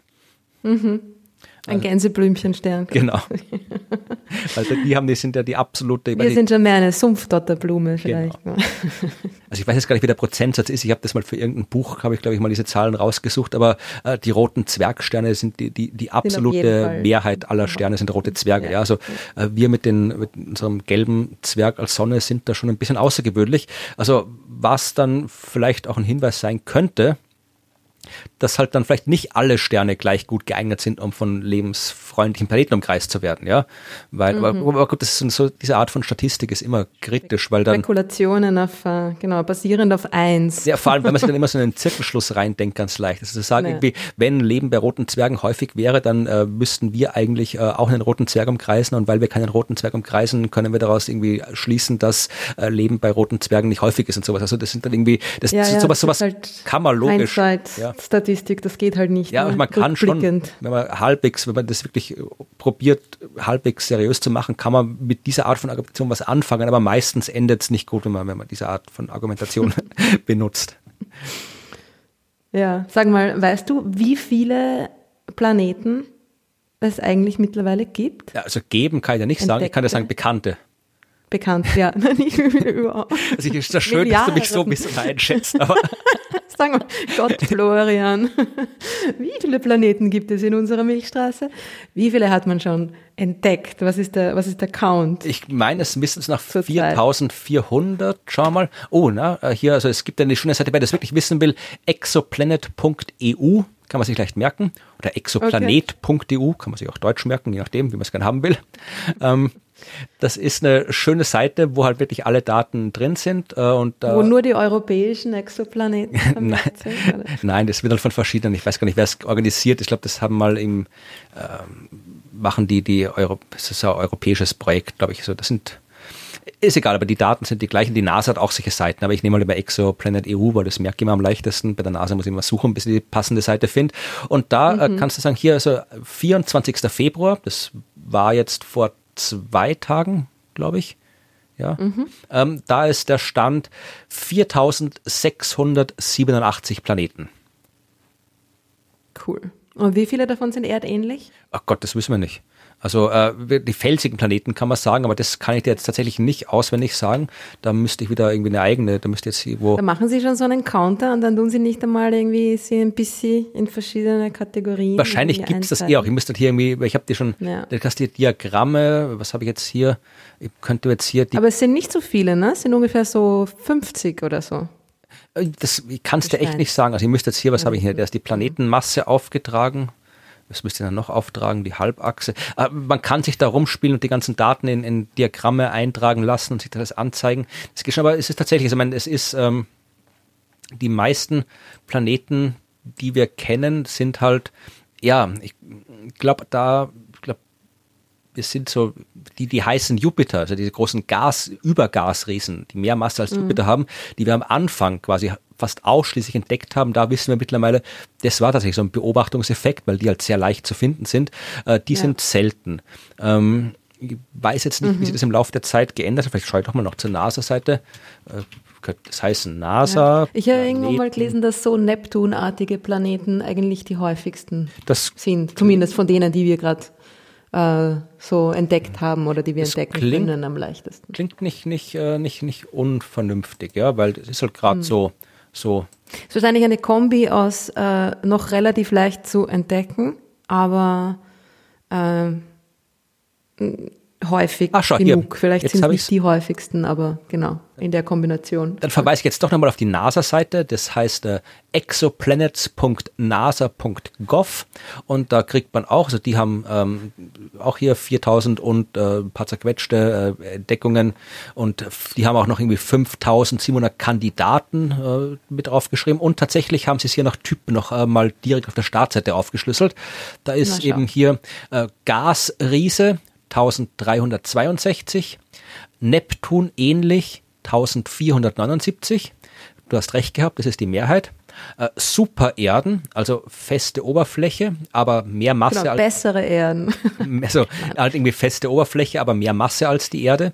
Also sowas, mhm. was es bei uns nicht gibt in so einem System. Äh, 1342 und äh, erdähnlich im Sinne von eben ungefähr Erdmasse, also zwischen Erd- und Marsmasse und feste Oberfläche, äh, 1000, äh, 163. Okay, also doch jede Menge, ja. Ja, aber halt doch in der Minderheit, ja. Ja, ja. Naja, halt schwer zu finden, ne? Also klein, dicht, blockieren nicht viel Licht, ja. machen den Stern, bringen den Stern nicht viel zum Wackeln, ist klar, ja, dass die in der Minderheit sind. Das ist halt die Frage, ähm, naja, wie, wie, wie, wie viele können wir davon überhaupt entdecken? Und das muss man halt dann normalisieren. Du kennst ja die, du, du kennst ja die, du weißt ja, wie sensitiv deine Instrumente sind und kannst mhm. sagen, okay, wenn jetzt jeder Stern zehn Gasriesen und fünf erdähnliche hätte äh, und die dann mit der und der Entfernung verteilt sind und so weiter und zu dem und dem Zeitpunkt sichtbar sind, wie viel müssten wir dann finden mit unserem Instrument und wie viel haben wir tatsächlich gefunden und dann kannst du halt irgendwie daraus abschätzen, ob äh, du jetzt, ob die jetzt quasi unterrepräsentiert sind oder nicht, die du tatsächlich kennst. Also solche Arbeiten gibt es ja. sicher, aber weiß ich ja. jetzt nicht auswendig, was da die Ergebnisse sind. Ja, aber ja. Auch, auch Sterne sind wichtig, wenn man Planeten erforschen will. Mhm. Ja, cool. Und sie haben eine chemische Beziehung zueinander. Genau, ja, so wie Menschen ja auch. Unsere Beziehungen sind ja auch chemisch. Also Voll. nicht nur, aber auch. Hauptsächlich vielleicht. Wer weiß. Ja, das war meine Geschichte. Ja, coole Sache. Sehr spannend. Dankeschön. Dann musst du schauen, dass du nächste Woche wieder was findest, äh, nächstes Mal. no pressure. Ja. Wird schon wieder irgendwas passieren, was man erzählen ja, kann. Ja, sicher. Es passiert immer was im Universum. Genau. Was ist denn auf der, auf der fragentechnischen Seite so passiert? Ja, einiges. Und äh, ich fange gleich mit einer schönen Frage an. Das ist eine Frage, die ist, die ist für dich, die nehme ich mal für dich, ja. Und zwar fragt uns Marlene, ähm, die unseren Podcast super interessant findet. Und äh, sie hat eine schöne Frage, die sagt, wenn man eine Rakete von der Erde losschickt und dann immer weiter nach oben, auf was wird sie treffen?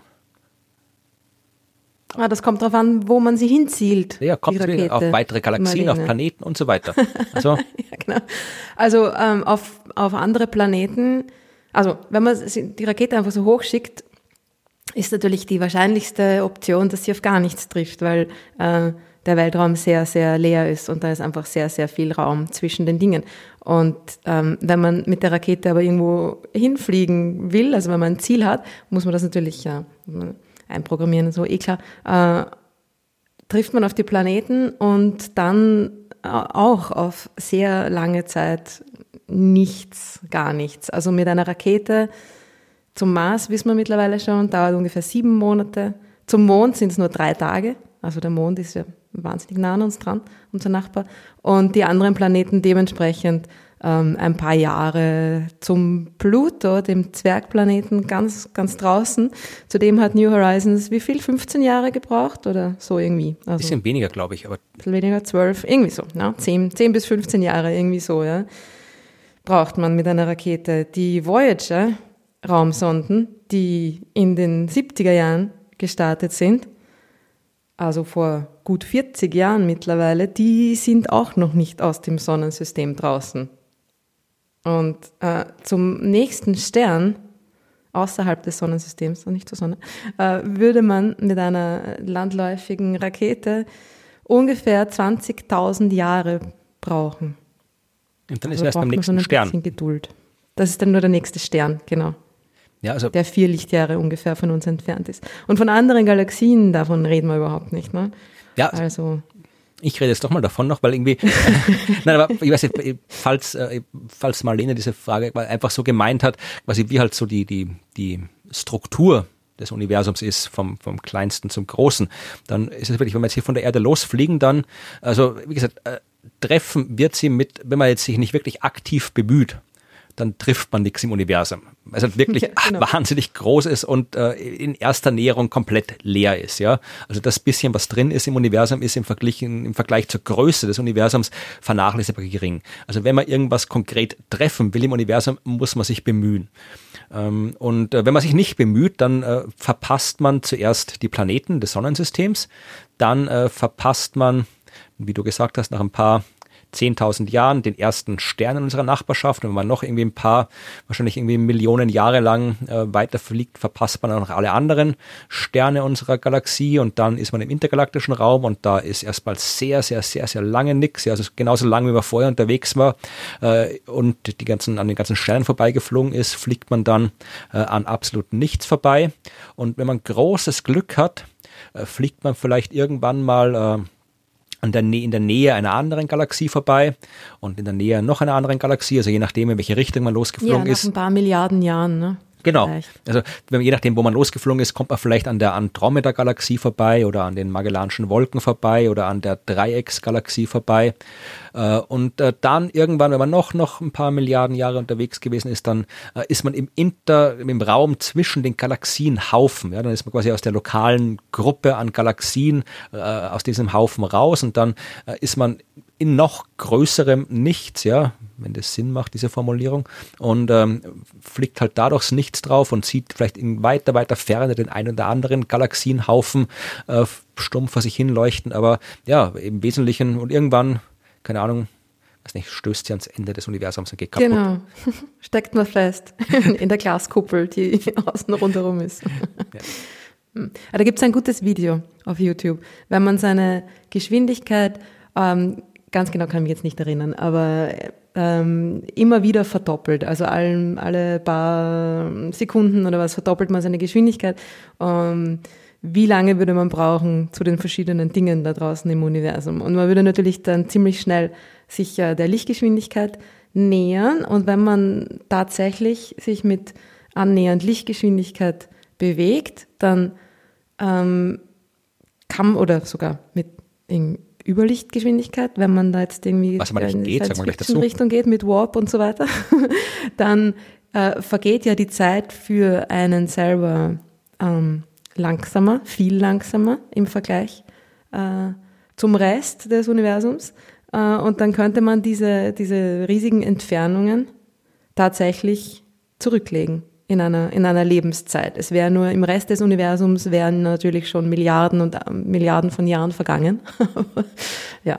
Ähm, mal schauen, ob ich den Link noch finde zu diesem Video. Das ist, das ist ganz gut gemacht eigentlich. Ja, also ja. im Prinzip, das müssen wir auch mal in einer extra Folge besprechen. Ich glaube, da hat uns auch jemand gefragt, das muss ich dann nochmal raussuchen, diese Frage. Äh, es ist ja auch, auch, wenn man jetzt von Science Fiction absieht, also für einen selbst, ja, äh, wenn ich ausreichend schnell bin und ausreichend nahe an der Lichtgeschwindigkeit bin, dann kann ich auch quasi jetzt hier in die Rakete einsteigen und dann äh, sind für mich irgendwie, weiß nicht, zehn Jahre vergangen und ich steige am anderen Ende der Milchstraße wieder aus. Ja, nur mhm. ist halt mhm. für den Rest, äh, die sich nicht so schnell bewegt haben, sind halt irgendwie ein paar hundert Millionen Jahre vergangen. Ja, weil halt genau. die, also man könnte, wenn man wirklich beliebig viel Energie zur Verfügung hat und es schafft, diese Energie irgendwie in Antrieb umzuwandeln, dann kann man im Prinzip ähm, ja in einer Lebenszeit beliebig weit durchs Universum reisen. Ähm, aber es ist halt quasi, die Zeit vergeht halt nur für einen selbst dann so langsam. Für alle anderen vergeht sie äh, so schnell, für alle anderen vergeht sie dann deutlich langsamer. Aber das müssen wir mal besprechen wir mal in einer eigenen Folge, wenn, die, wenn ich die Frage rausgesucht habe. Ja. Dann kommen wir jetzt zu einer anderen schönen Frage, die äh, durchaus, äh, wie ich dann festgestellt habe beim Lesen, nicht so einfach zu beantworten ist. Ja, äh, sie kommt von Edgar, der von sich schreibt, dass er schon ein bisschen älter ist, äh, hat aber nicht dazu gesagt, wie alt. Also was weiß man? Äh, wie, je nachdem, also manche 20. halten. Manche halten, ja, es ist ja, gesagt, manche halten ja auch uns für schon etwas älter. Aber Edgar auf jeden Fall hat ein Problem mit Photonen. Ja, er hat ein Photon, das hat er Kuno genannt, warum auch immer, ähm, das äh, von einer Galaxie abgestrahlt wird mit einer gewissen Energie. So, äh, er hat gesagt, ein Röntgenphoton, ja, also auch sehr viel Energie und sehr kurze Wellenlänge. Und jetzt fliegt das äh, durchs Universum und kommt bei uns an und dann ist es ein Infrarotphoton mit einer sehr viel größeren Wellenlänge. Ja, mhm. und er mhm. fragt sich jetzt, äh, wo ist diese Energie hin? Ja, wer hat die Energie verloren? Wo ist die Energie verloren? Ähm, was ist da passiert? Ja, das will er wissen. Hast du da was? Es ist nicht ganz trivial die Antwort, aber vielleicht äh, hast du die triviale Antwort gefunden, die ich irgendwie nicht gefunden habe. Äh, naja, die trivial, trivial mehr oder weniger. Die naheliegende Antwort ist irgendwie ähm, ging in die Expansion des Universums hinein oder die die die Expansion des Raums, die das Licht gegen die das Licht quasi anfliegen muss, hat dem Lichtteilchen die Energie geraubt. Also man, landläufig äh, wird es, stimmt eh, was du sagst. Äh, ich glaube, es ist nur, wenn man es wenn quasi nicht mit Energie, sondern mit Wellenlänge erklärt, ist es, glaube ich, leichter zu sehen. Das ist die, die, die übliche Erklärung, die ich eh auch für sehr eigentlich bis jetzt immer für ausreichend gehalten habe, aber Edgar hat sie nicht gereicht und tatsächlich, wie ich herausgefunden habe, kann man noch mehr dazu sagen. Also du hast eine gewisse Wellenlänge, ja, und äh, da das Universum sich halt ausdehnt, ja, werden halt auch die Wellenlängen quasi gestreckt, ja, und dann sind sie halt länger. So, mhm. aber äh, was halt das Gleiche ist, was du gerade gesagt hast mit der Energie, ja, nur halt auf Wellenlänge bezogen, ja, weil das hängt genau. ja direkt zusammen. Je äh, kürzer die Wellenlänge, desto mehr Energie und umgekehrt. So, aber im Prinzip stimmt's ja schon, weil ähm, wenn wir dieses Photon bei uns äh, messen mit einem Messgerät. Das ist ja ein physisches, physisches Photon, das irgendwo hier aufschlägt und äh, wir messen dann diese Energie. Also die ist ja quasi eine reale Menge an Energie. Und die Menge an Energie, die es jetzt hat, wenn wir es messen, quasi ist äh, weniger als die Energie, die es hatte, als es abgestrahlt wurde. Und wo ist die Energie hin? Und ich habe da einen schönen Artikel gefunden, den äh, verlinken wir euch, weil der ein bisschen länger ist. Aber das sind zwei Dinge, die man da berücksichtigen muss. Das erste, ist die Relativitätstheorie und das zweite ist das Noether-Theorem. Und damit diese Folge nicht fünf Stunden dauert, werde ich probieren, das sehr kurz zu machen. Also das erste ist. Beim Wort Noether-Theorem, da klingeln schon die Alarmglocken bei mir. Äh, Dauert länger. nein, nein, keine Sorge, ich mach's kurz. Aber ähm, äh, das erste ist, du hast quasi ähm, das mit der Ausdehnung des Raums und so weiter ist alles, das stimmt alles, aber man kann sich's auch anders vorstellen. Ja, weil im Wesentlichen läuft es darauf hinaus, dass äh, wenn du jetzt wir uns betrachten und äh, die ferne Galaxie, dann äh, ist da eine Relativbewegung. Ja? Also wenn wir uns als ruhend betrachten, bewegt sich die ferne Galaxie relativ zu uns. Jetzt werden mhm. vielleicht einige Puristinnen und Puristen einwenden wollen, dass ja die Galaxie sich gar nicht wirklich bewegt, sondern das Universum sich dazwischen ausdehnt und so weiter und der Raum die, äh, die Galaxie mit sich trägt, äh, was korrekt ist. Aber äh, jetzt quasi, wenn wir jetzt wirklich uns auf diesen Standpunkt zurückziehen, wir sind hier, da ist die Galaxie und Licht geht von einem Punkt zum anderen, dann kann ich das absolut und auch physikalisch korrekt so betrachten, dass halt einfach diese Relativbewegung zwischen uns ist und dann gibt es den Doppler-Effekt, ja, weil wenn du äh, auf der Straße stehst und die Polizei vorbeifährt ja, und dich nicht anhält, was ich hoffe, sondern äh, vorbeifährt mit der Sirene, dann hörst du ja auch, wie sich der Ton verändert. Ja, da ändert sich auch die Wellenlänge der Schallwelle, die du hörst. Oder? Mhm. Das, ja, ja, aber das ist ja genau das gleiche genau, wie aber das ist ja nur, Expansion aber das ist ja, ne? Genau, aber das ist nur eine andere Art, das zu betrachten. Genau, aber mit der Art wird es vielleicht klarer, dass das mit der Energie gar nicht so ist, wie man glaubt, weil ja die, da geht ja auch keine Energie verloren. Ja, wenn ich jetzt quasi auf dem Fahrrad hinter der Polizei herfahre oder vielleicht vor der Polizei flüchte, was weiß man, dann und ich sage jetzt nicht, äh, welches Szenario ich für wahrscheinlicher halte. Und äh, dann, äh, dann, dann habe ich ja quasi in Bezug auf mich äh, gibt es dann keine Relativgeschwindigkeit zwischen der Polizei und mir. Das heißt, ich höre dann äh, eine andere Sirene, als du sie hörst weil du am Straßenrand mhm. stehst. Das heißt, äh, dieser, dieser Energieverlust oder diese, diese Veränderung der Schallwelle, das ist quasi nur ein, das ist nur ein Effekt äh, aus der Realitätstheorie, aus der Realität der Bewegung. Ja, aber jetzt nicht unbedingt, wo wirklich Energie verloren geht. Ja, weil aus Sicht des, der, der Galaxie schaut es wieder ganz anders aus. Also das ist eines dieser komplizierten Realitätsdinger. Und dann äh, kommt jetzt nochmal ganz kurz das Noether-Theorem. Ich verlinke euch das Noether-Theorem, da habe ich anderswo schon ausführlich drüber gesprochen.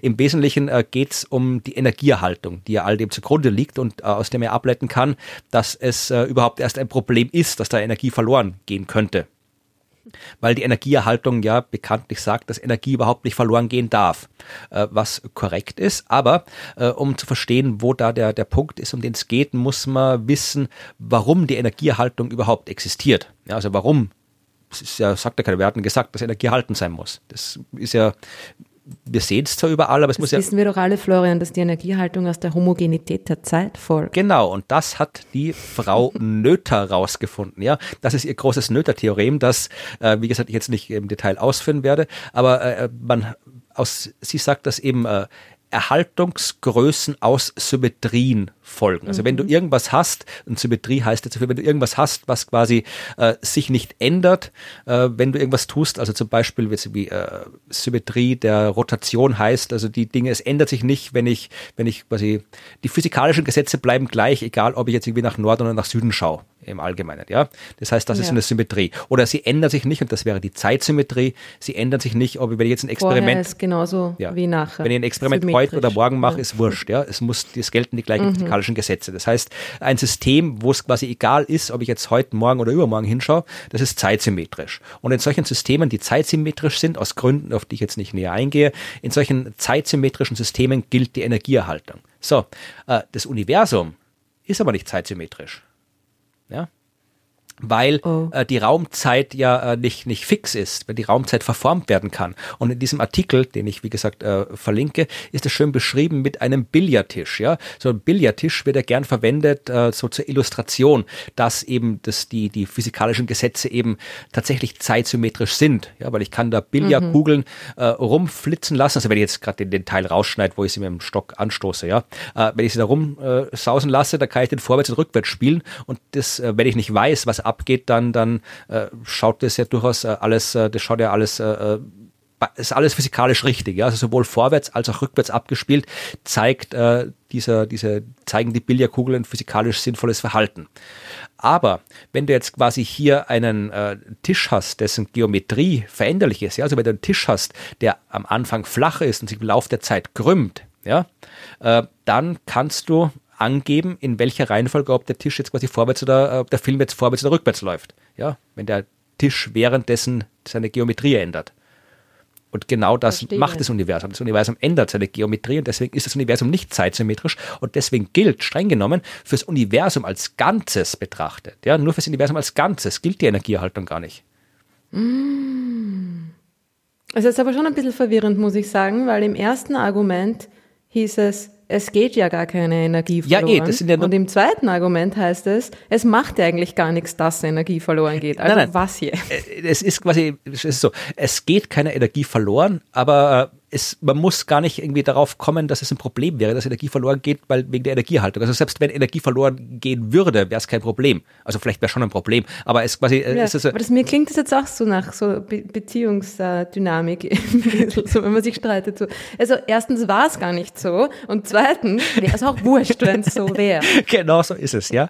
Also es, es äh, der, quasi, äh, die, diese dem Argument, äh, was, was, was geht da ab, dass, äh, dem, dass dem Photon Energie verloren geht, ja, setzt ja die äh, universelle Gültigkeit der Energieerhaltung voraus. Ja, und diese Voraussetzung ist halt schon mal nicht richtig.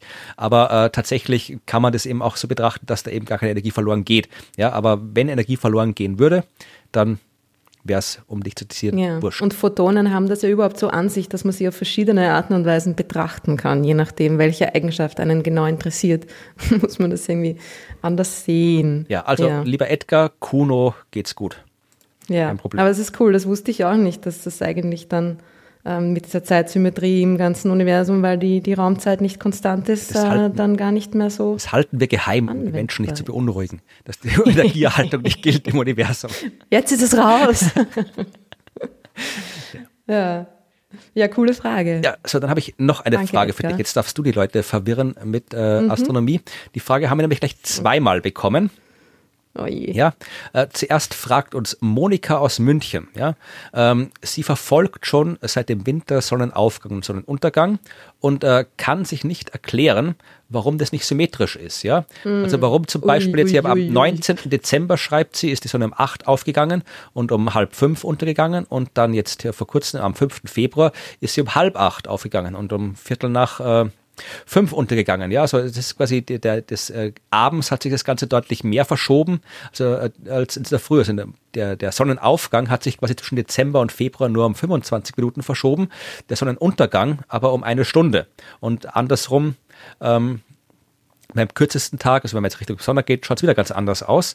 Und äh, die gleiche Frage hat auch Petra gehabt, ja, äh, oder eine verwandte Frage, warum die Tage nach der Wintersonnenwende zuerst nur ganz wenig länger werden und dann im Februar, März die Tageslänge viel größere Sprünge macht, ja. Und ich habe mir gedacht, du als Planetariumsdirektorin, die ja quasi den Tag ja die Nacht vor- und zurückspulen kannst, äh, wie du es gerne möchtest, kannst du es mit Sicherheit erklären.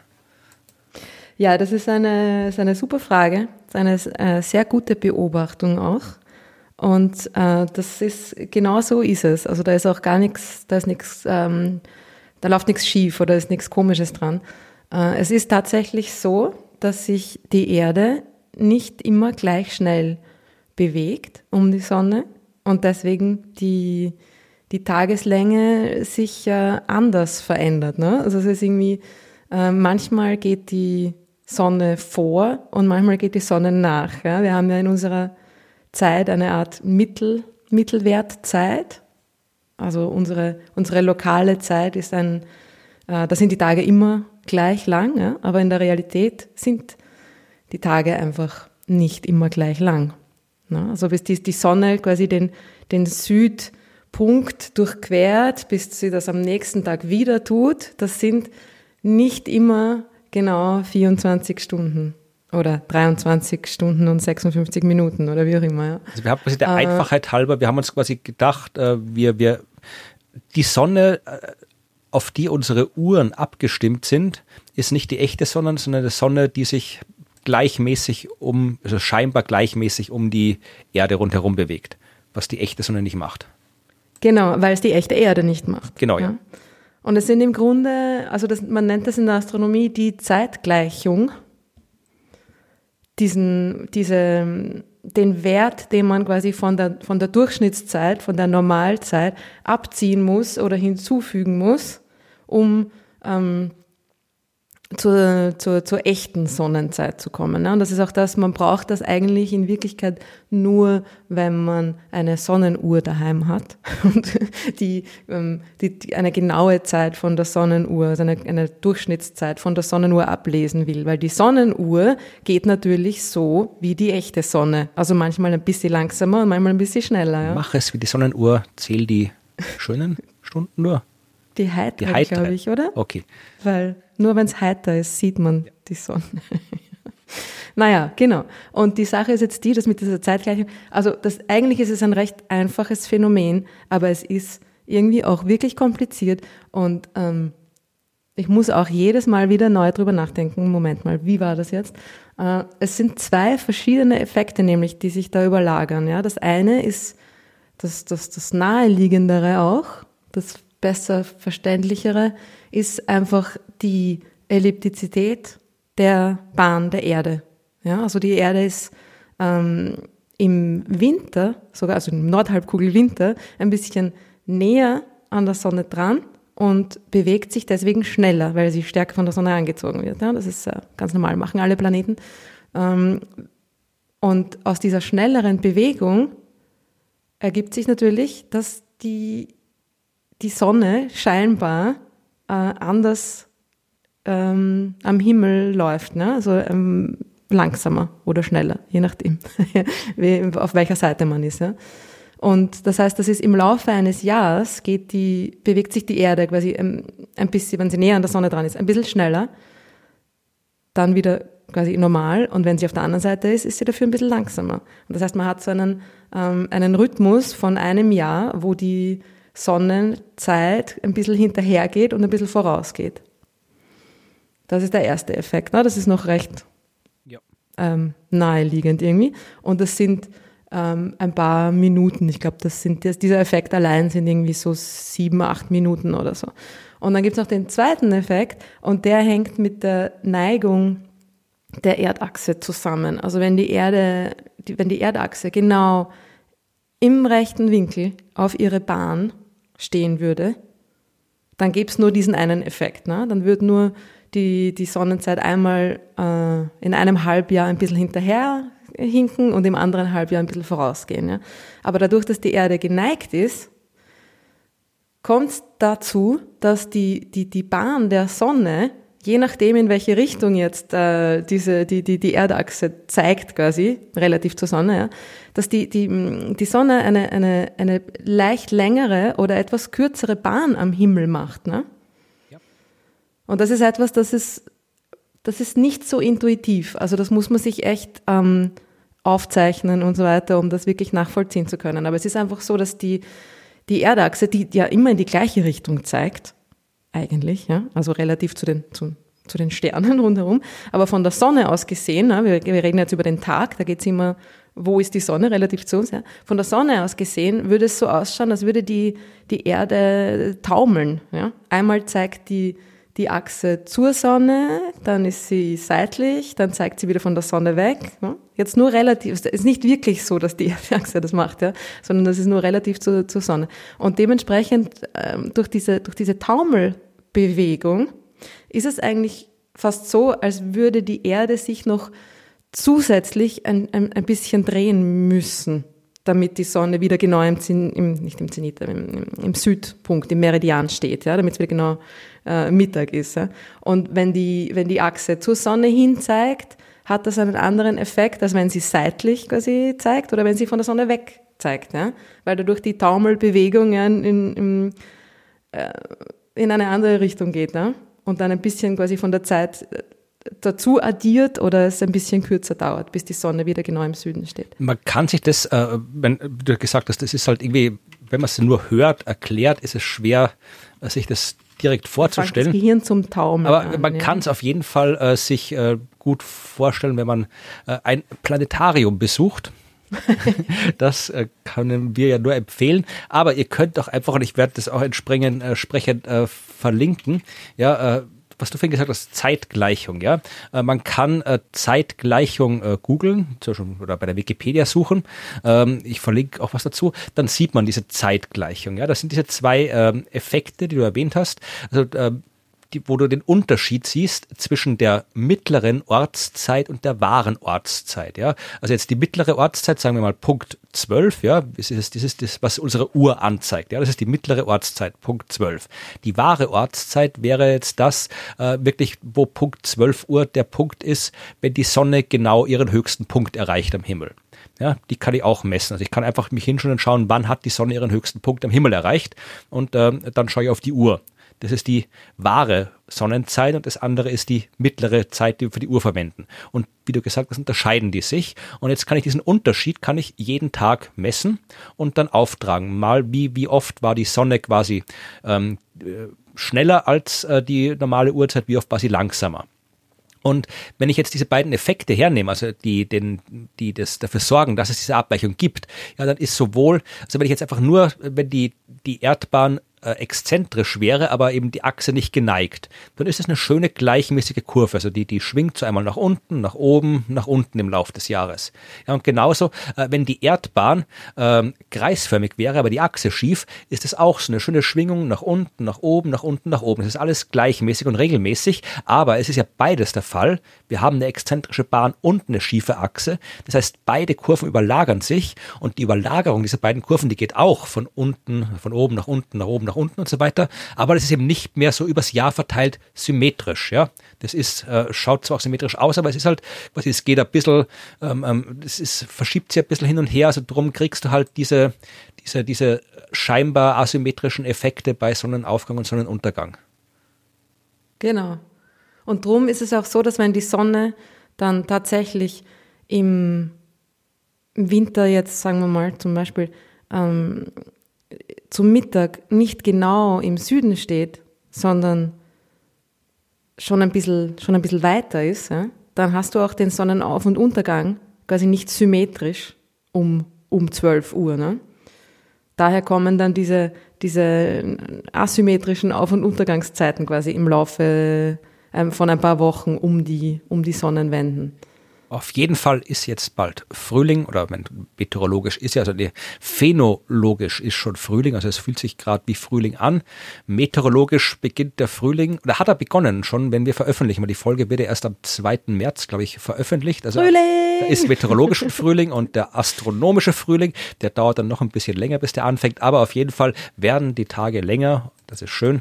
Genau. Und jetzt gerade am allerschnellsten eigentlich, ne? Wir haben noch eine Frage bekommen, äh, die überhaupt nichts mit den beiden davor zu tun hat, und zwar von Thorsten.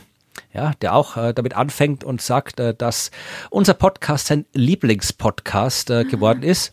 Man, wir finden das super, ja, wenn er das sagt. Ihr müsst auch nicht anfangen damit. Wir beantworten die Frage auch, wenn ihr uns nicht so extrem lobt. Wenn ihr uns beschimpft, dann beantworten wir die Frage nicht natürlich, aber genau. ihr müsst nicht irgendwie aber es freut uns, dass es der Lieblingspodcast ist. Und er hat eine Frage zu Titan, ja, also Titan, der Mond des Saturn. Und er wollte wissen, äh, wieso hat Titan eine Atmosphäre und der Mars äh, so gut wie keine Atmosphäre? Ja, ähm, an der Größe der Himmelskörper scheint es ja nicht zu liegen. Ja, weil der äh, Titan ist ja ein bisschen kleiner als der Mars. Hast du eine Ahnung? Ui, naja, ich meine, die Größe ist natürlich ein und es gibt viele Faktoren. Die Größe ist ein Faktor wegen der Schwerkraft, weil man natürlich eine gewisse Schwerkraft braucht, um eine Atmosphäre zu halten. Aber was natürlich auch ganz wichtig ist, ist die Geschichte mit dem Magnetfeld. Und das hatte der Mars auch nicht und drum äh, schlecht. Beim Titan weiß ich es gar nicht, aber der hat wahrscheinlich ein Magnetfeld. Und was ähm, da wahrscheinlich hauptsächlich ausschlaggebend ist, ist eine gewisse ähm, Aktivität. Ne? Dass der, der, der, das Innere des, des, des Körpers aktiv und heiß bleibt, damit sich dieses, dieses Magnetfeld ausbilden kann. Und diese, wenn es jetzt vulkanische Aktivität zum Beispiel ist, dann ähm, hat diese Aktivität natürlich auch äh, ähm, den Effekt, dass die Atmosphäre neu ähm, erzeugt wird. Bist du schon wieder weg? Nein, nein, ich bin da, ich höre dich. Ah, du hörst mich ein bisschen Du sagst nur überhaupt nichts. Das bin ich nicht gewohnt.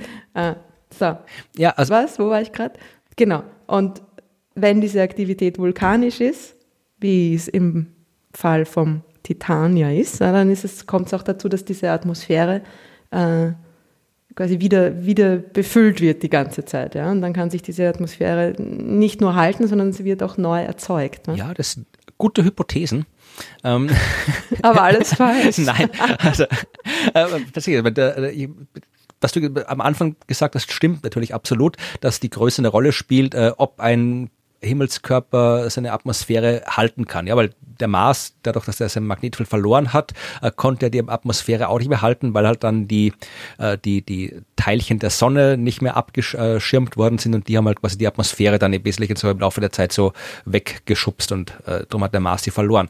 Aber ähm, der Titan, also das äh, war tatsächlich eine, eine ähm, Hypothese lange Zeit, dass der Titan seine Atmosphäre bekommen hat, eben aus dem ganzen Zeug in seinem Inneren, ja, dass das quasi so ein bisschen so ausgegast, ausgedampft ist. Ähm, hat sich aber herausgestellt, ist nicht der Fall. Ja, und mein erster Gedanke, wie ich mir das mhm. überlegt habe, war, vielleicht hat es was mit der Temperatur zu tun. Ja, weil der mhm. Titan ist deutlich kälter als äh, der Mars, weil er auch deutlich weiter weg ist. Und ähm, dann habe ich nachgeschaut, weil ich es dann nicht genau wusste. Und die Sache ist viel komplexer, als ich dachte. Ja, also es ist immer erstaunlich, was man alles nicht weiß, wenn man nachschaut. Sollte nicht nachschauen, also findet man so viele Sachen, die man nicht weiß.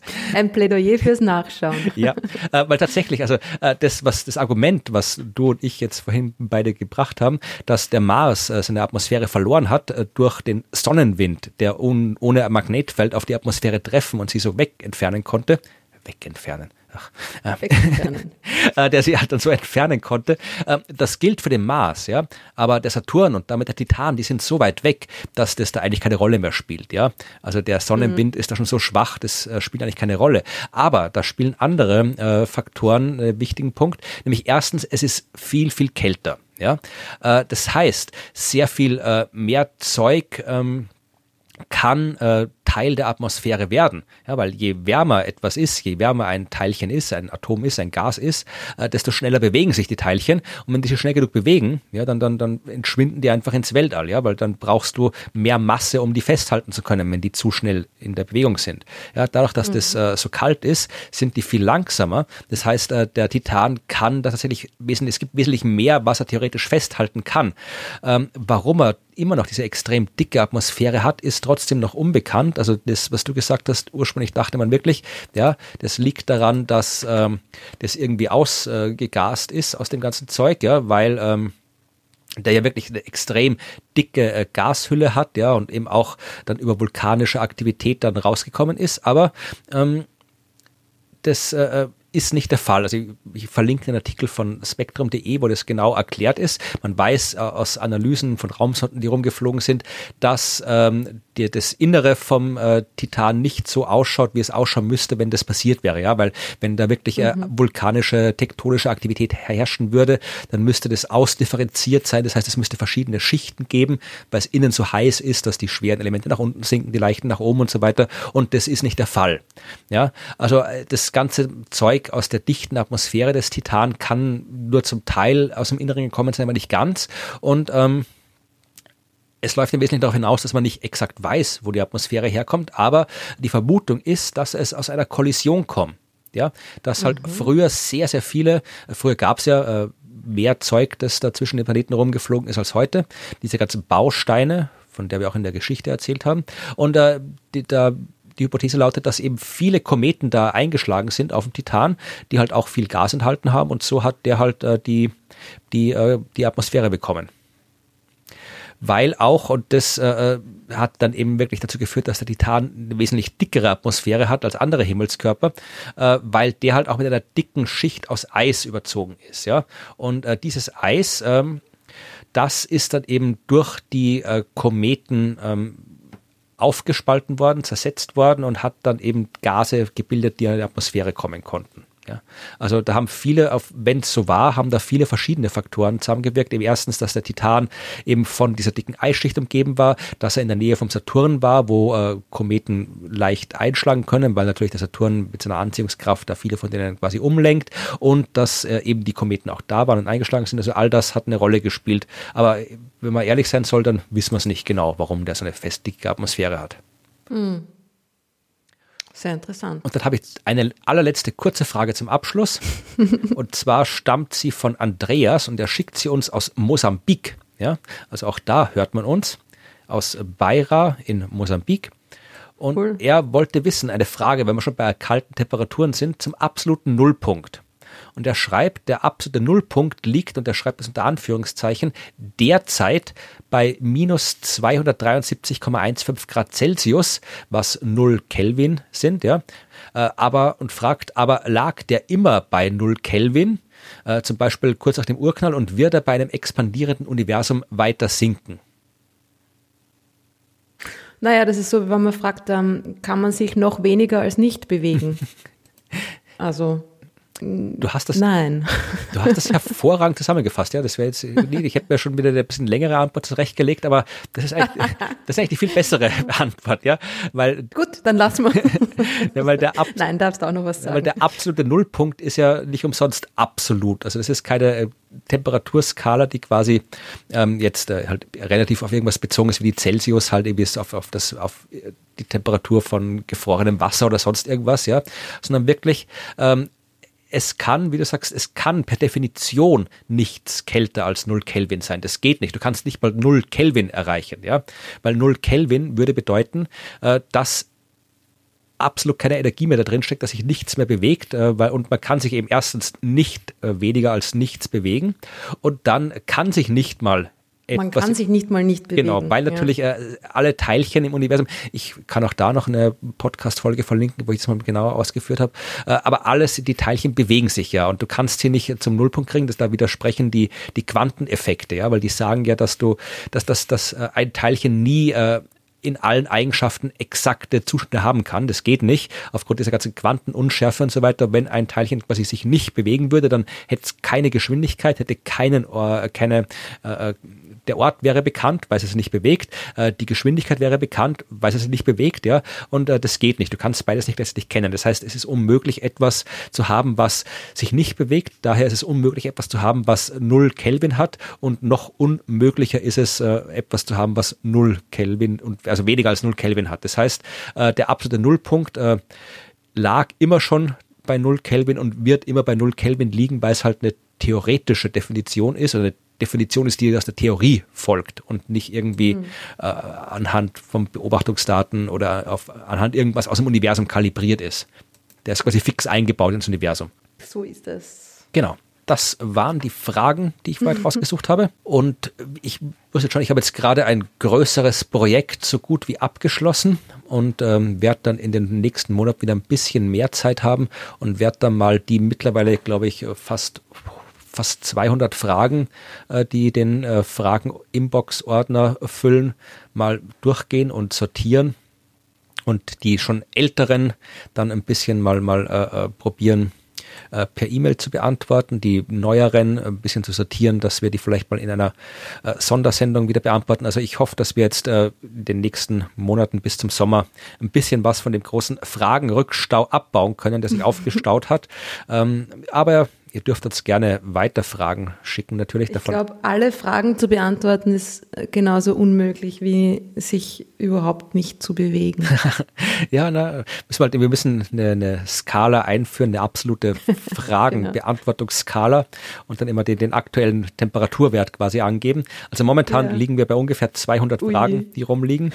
Aber heiß. Aber ich möchte nur sagen, ja, also wer, wer hier zuhört und vielleicht ein klein wenig ungeduldig ist, dass die Frage, die irgendwie vor ein paar Monaten geschickt wurde, noch nicht beantwortet wurde, ähm, der Holger Klein, mit dem ja wir beide auch Podcasts machen, äh, in Vrind Wissenschaft, wo wir über Wissenschaft und das, den Sternenhimmel reden. Äh, nicht gemeinsam, sondern jeweils getrennt mit Holger. Und äh, der hat ja auch eine Podcast-Schiene äh, mit einer Autorin gemeinsam mit Alexandra. Und ähm, da beantworten sie auch Fragen. Also da geht es nur um Fragen und zwar Fragen zu allen möglichen Themen. Also da schreiben die Leute einfach irgendwelche Fragen und die beantworten die Fragen halt, wie sie wollen. Und äh, momentan sind die dabei, Fragen zu beantworten, die, glaube ich, im Jahr 2017 gestellt wurden oder so. Ja, Also die gehen halt chronologisch durch der Reihe nach, nicht so wie wir, die halt was aussuchen. Ja. Also äh, es geht auch noch, äh, geht auch, ihr, ihr seid noch gut dran hier bei uns.